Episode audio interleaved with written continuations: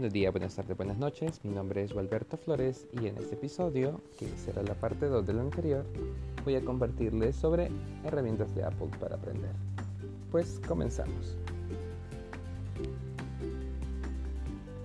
Resumiendo algunas cosas del episodio anterior, les mencionaba que Apple tiene ya décadas en el ámbito educativo y que entre el aprendizaje, la enseñanza y el contexto se articula la propuesta de valor y diferenciadora de Apple al hablar del aprendizaje a través de la tecnología.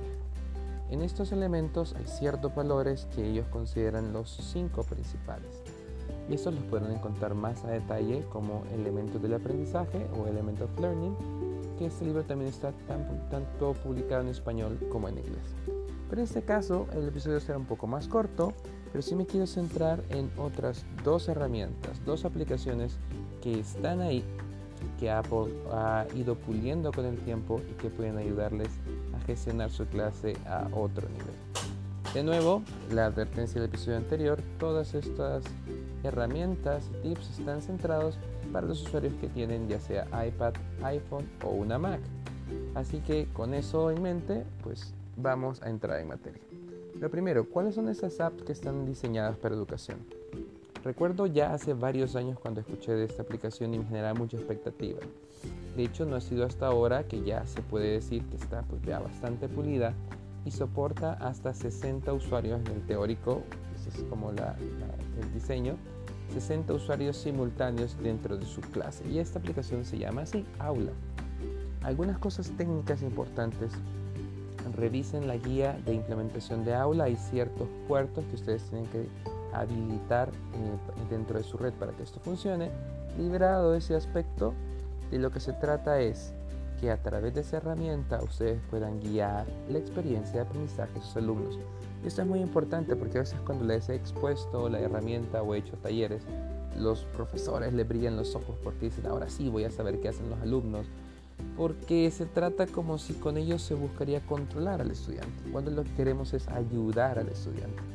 La app, de manera resumida, lo que hace es que a través del iPad ustedes le dan un código para que el alumno pueda vincularse a su clase, que es la que ustedes crean, de modo que ustedes pueden ver lo que está en la pantalla de los alumnos, bloquearlas, configurar el sonido o no y abrir aplicaciones incluso de modo exclusivo, de, forma que al abrirse esa aplicación no se puede hacer nada más que esa aplicación. Cuando ustedes terminan su sesión de clase, él, le genera un tablero, un dashboard, donde se puede ver cómo usaron su iPad cada uno de los alumnos que estaban vinculados a su materia. Y esto una vez está hecho ya no hay mucho proceso que hacer, simplemente eh, el alumno le puede permitir siempre al docente el poder reconectarse a la clase para que la pueda guiar. De modo que se ahorra mucho tiempo.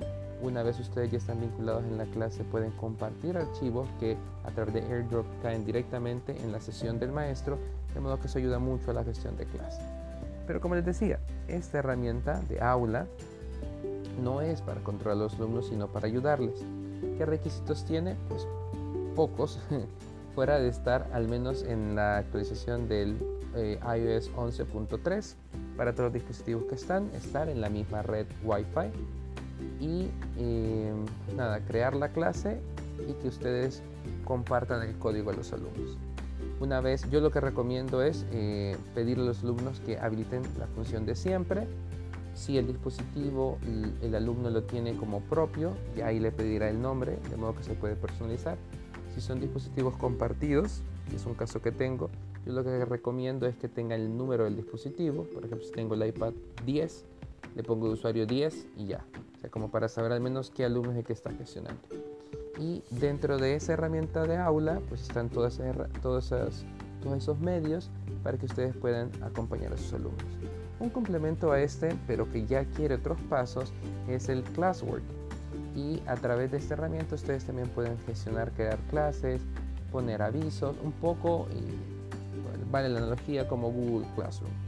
¿Qué es lo que requiere sobre todo esta parte? Ya gestionar su escuela como con el Apple School Manager.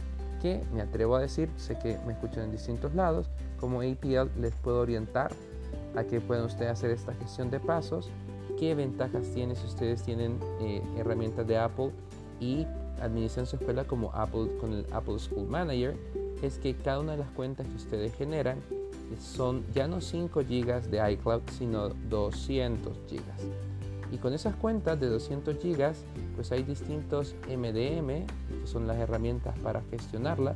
Esa ya no la ofrece Apple directamente, pero tiene sus partners que le sirven para ayudar. Uno de ellos es Jam, otro es Mosile. Si esto les suena como en chino, a ver, este punto del podcast es importante.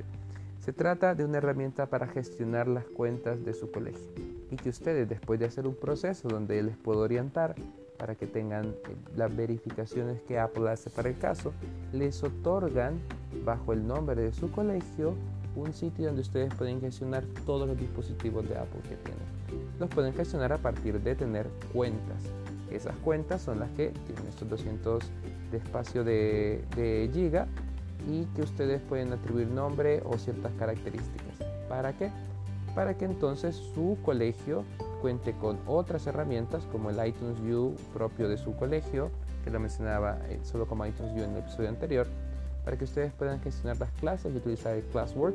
Y ojo con esto, porque eso, esto no es requisito para utilizar Aula, pero ayuda mucho porque toda esa parte de las políticas y sobre todo al poder gestionar mejor los dispositivos, ya eso sí, con herramientas de terceros como Jam o como Mosile, que por cierto ninguno de los dos me está patrocinando, pero eh, sobre todo yo he trabajado con Mosile tiene una parte gratuita que yo estoy encantado, me parece que me soluciona muy bien hasta este momento las necesidades que he tenido, pues ustedes pueden dar un mejor servicio. No sé si les ha pasado de estar configurando iPads y teniendo que ver y que los alumnos borran. Eh, y hay mil un prácticas que a partir de tener el Apple School Manager y utilizar un gestor como los que mencionaba antes, ustedes pueden mejorar mucho la experiencia de los docentes, de los alumnos e incluso de su gente encargada de soporte técnico para que puedan atender mejor las necesidades y las eventualidades que tengan. Así que con eso en mente y con la invitación a que me puedan contactar si quieren ustedes saber un poco más de esto, pues termino este episodio que ha sido de los más largos, pero creo que vale la pena en este camino de, de aprender con Apple. Queda un episodio más y con ese, pues para mí es una eh, de las mayores herramientas que les puedo compartir y les dejo pendientes para que me escuchen en el próximo episodio.